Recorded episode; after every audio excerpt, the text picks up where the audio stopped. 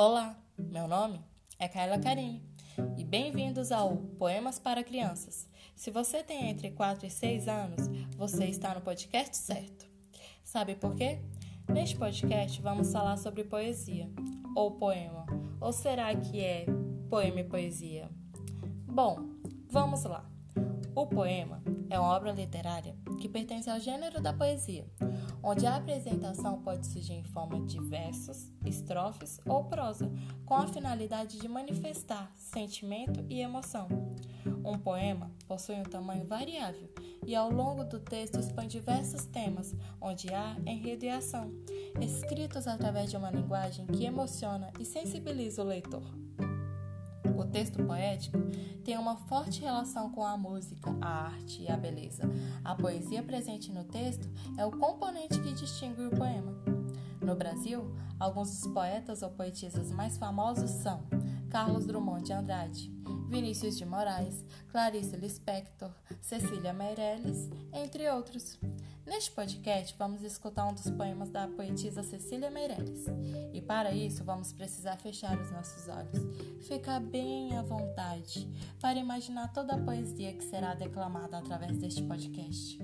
Então, vocês estão preparados? Lá vamos nós, hein? O título do poema é Leilão de Jardim.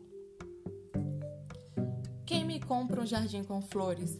Borboletas de muitas cores, lavadeiras e passarinhos, ovos verdes e azuis nos ninhos. Quem me compra este caracol?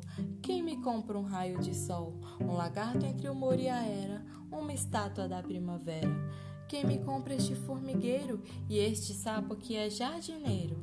E a cigarra e a sua canção? É o grilinho dentro do chão. Este é o meu leilão. E aí? Vocês gostaram do poema da poetisa Cecília Meirelles? Conseguiram imaginar borboletas de muitas cores? E um sapo jardineiro?